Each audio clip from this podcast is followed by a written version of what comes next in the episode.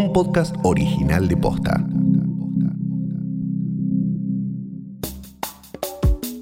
La industria cultural fue la primera en cerrar y va a ser la última en abrir cuando termine la cuarentena. Mientras tanto, sus trabajadores buscan modos para adaptarse a la era del streaming y preparan protocolos para cuando puedan volver a trabajar. En el episodio de hoy te contamos cómo sobrevive la industria del entretenimiento. Hoy es martes 11 de agosto. Soy Martina Soto Pose y esto pasó posta.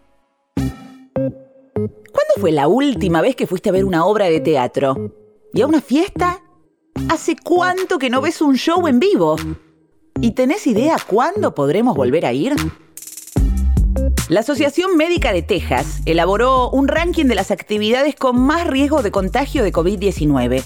Asistir a un concierto e ir al cine o al teatro ocupa el cuarto y quinto puesto respectivamente dentro de la categoría actividades de alto riesgo.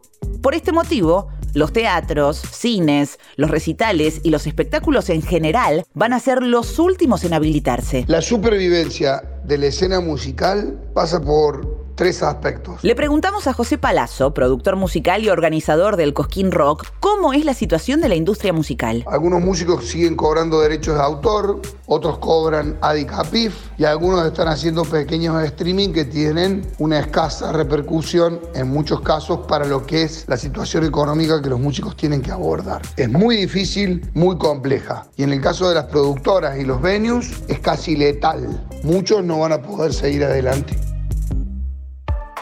Según estadísticas, en promedio, el 70% de las ganancias de un artista provienen de sus eventos en vivo, algo que en el contexto actual es imposible de practicar.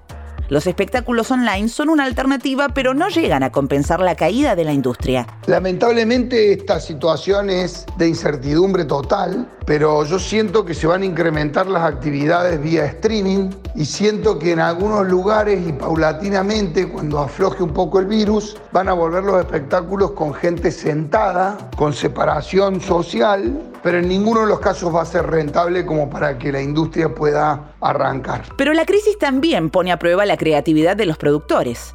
José organizó una edición virtual del Cosquín Rock, que tuvo más de 170.000 espectadores. Hubo bandas en vivo tocando desde cuatro locaciones diferentes, experiencias de realidad virtual, charlas y stand-up transmitidas por streaming en tiempo real para el público que lo veía desde sus casas. Estamos muy felices con lo que pasó con Cosquín Rock Online, fue realmente increíble. Hicimos un trabajo regional en todos los países donde tenemos sedes, como España, Chile, Uruguay, Paraguay, Colombia, Bolivia, Perú, México, y eso nos generó una gran repercusión a nivel regional. Las cifras son difíciles para este tipo de emprendimiento, pero hemos creado una plataforma con la posibilidad de desarrollarla en el tiempo y que sea la sede donde vamos a alojar todas las transmisiones de los próximos Cosquín Rock, que si Dios quiere a partir del 2021 serán presenciales. Dato random. El estudio creativo estadounidense Production Club diseñó el Micrashell, un traje de protección individual muy parecido al de un astronauta, que protege de patógenos externos. Los diseñadores lo plantean como una solución para que podamos volver a asistir a recitales masivos sin riesgo de contagios. ¿Será ese el futuro de los recitales? ¿Un montón de gente con cascos transpirando adentro de un traje de astronauta? ¿Esto significa que nunca más voy a volver de un recital con olor a sudor ajeno? Esperemos que no. El teatro transcurre esta pandemia con las mismas vicisitudes de otras actividades o al menos de aquellas que tienen ingresos cero, por lo tanto todo costundido. Él es Carlos Rottenberg, uno de los empresarios teatrales con más experiencia de nuestro país. Supongo que lo más parecido debe ser el turismo o cierta gastronomía, pero lo concreto es que nuestra profesión se podría dividir en las vicisitudes ya no solamente de la empresa, obviamente, sino de la masa crítica de artistas que al no tener un empleador no tienen concretamente, al ser trabajadores eventuales, dónde reclamar y mucho menos ningún derecho sobre honorarios a percibir. La Asociación de Actores emitió un comunicado en el que afirma que en su rubro la desocupación alcanzó el 90%, una cifra sin precedentes en la historia de nuestro país. Hablamos de intérpretes, pero también escenógrafos, vestuaristas, camarógrafos, sonidistas y un sinfín de afectados por el cese de las actividades. En el caso mío, ya el mes de marzo, tuve claro que el año estaba perdido y dije en aquel momento que habría que ensayar, entre comillas, con funciones a partir de primavera si es que no queremos empezar a hipotecar la temporada 2021. Tengo la experiencia del 2009 con la gripe A, donde solamente tuvimos que cerrar 10 días los teatros del país y así todo tardamos tres meses con una mejor situación económica que la actual. Decía que tardamos tres meses en recuperar la confianza del público. Pero incluso una vez que el aislamiento empieza a aflojar, van a tener que enfrentarse al miedo de los espectadores a exponerse a un espacio cerrado y concurrido donde el riesgo de contagiarse aún persiste. Creo que volver a hacer funciones va a ser la única manera, comenzando de menor a mayor en cantidad de asistentes, para poder ir mostrando que los teatros vuelven a ser los lugares seguros, lugares donde el público tiene que encontrar su vínculo de cultura y esparcimiento familiar y no temer a otra cosa durante el aislamiento, el número de espectadores de televisión y streaming creció entre un 40 y un 150%. Sin embargo, la producción de contenidos se vio completamente interrumpida. Más de 2.600 actrices y actores, junto a agrupaciones de la cultura de todo el país, firmaron una carta abierta en la que le exigen al gobierno nacional que tome ciertas medidas ante la situación crítica que atraviesa el sector. Además, un grupo de artistas jóvenes encabezados por Gastón Sofriti y Peter Lanzani formó la Asociación Civil Trabajadores del Arte para nuclear las necesidades de la industria y promover la creación de políticas públicas y regulaciones acordes. Participan varias figuras como el Chino Darín, Julieta Nair Calvo, Candela Vetrano, entre otras. La nueva normalidad afecta no solo a las audiencias, sino también las producciones.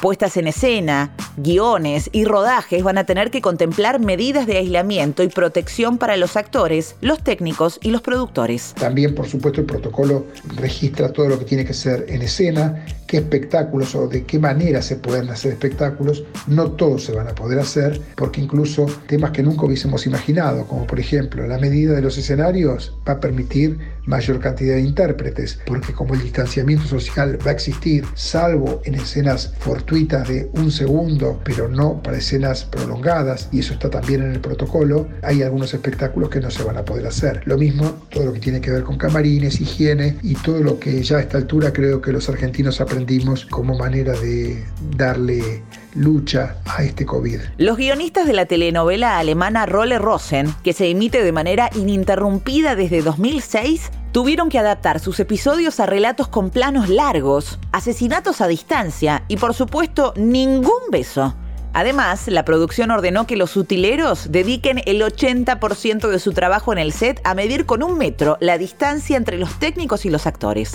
En Estados Unidos, los grandes estudios de Hollywood contemplan realizar las escenas de sexo de sus películas con animación computarizada cuando vuelvan los rodajes para preservar la seguridad de sus actores y evitar contagios.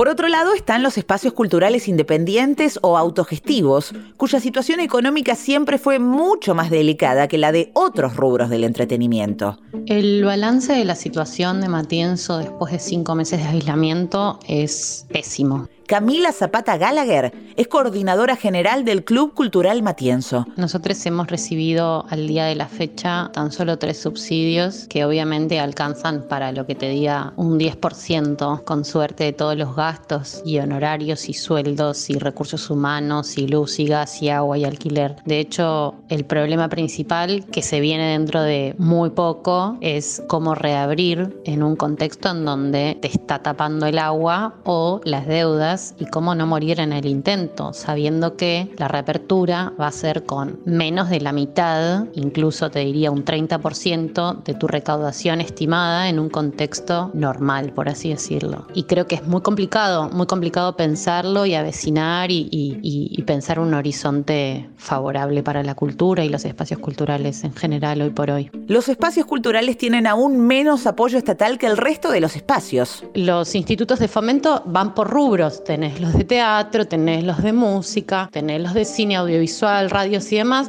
Para espacios culturales no existe tal instituto. Entonces nosotros, uno de los proyectos que estamos tratando de encarar, que le estamos presentando al Ministerio de Cultura de la Ciudad de Buenos Aires, es la posibilidad de que se forme para el año que viene, obviamente no para ahora, pero un instituto de fomento exclusivo de espacios culturales. Por eso, estos espacios autogestionados se apoyan en la organización colectiva para poder superar la crisis.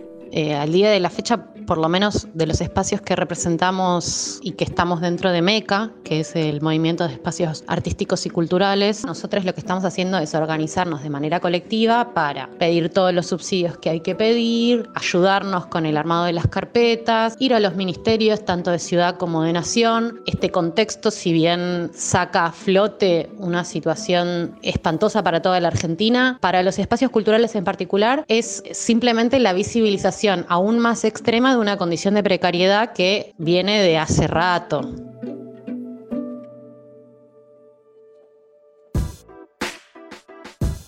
Hasta entonces, los distintos rubros del entretenimiento ocupan su tiempo en pensar alternativas y diseñar protocolos para el regreso. Ya tenemos armados todos los protocolos de la vuelta de los recitales, ingresos, de sanitización, preparación de los accesos de los músicos, separación del público, capacidades y ahora hay que ir reviendo cómo evoluciona esto para poder desarrollar un protocolo un poquito más ambicioso para el regreso del público. La fase 1, que es la actual, la fase de actividades sin público. La fase 2 habla de un 50% del aforo para ir creciendo luego al 75%. La fase 3 habla ya del 100% del aforo, siempre en todos los casos bajo estricto protocolo sanitario. De entrada, para que sea el 50%, si lo miramos en cenital, es una especie de damero, donde una persona se sienta en una butaca y no tiene ninguna adelante, ni atrás, ni a cada costado. Después decimos el 75% porque viene una etapa donde los convivientes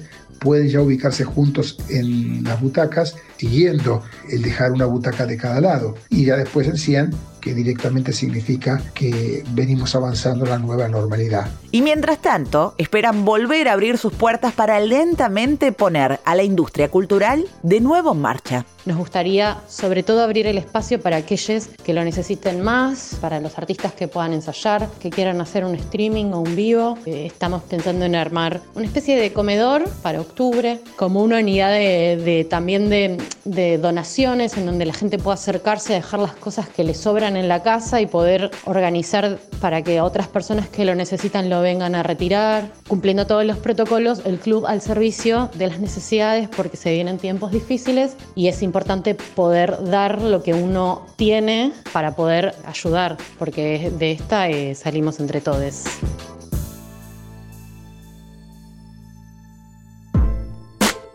Esto pasó posta es una producción original de posta.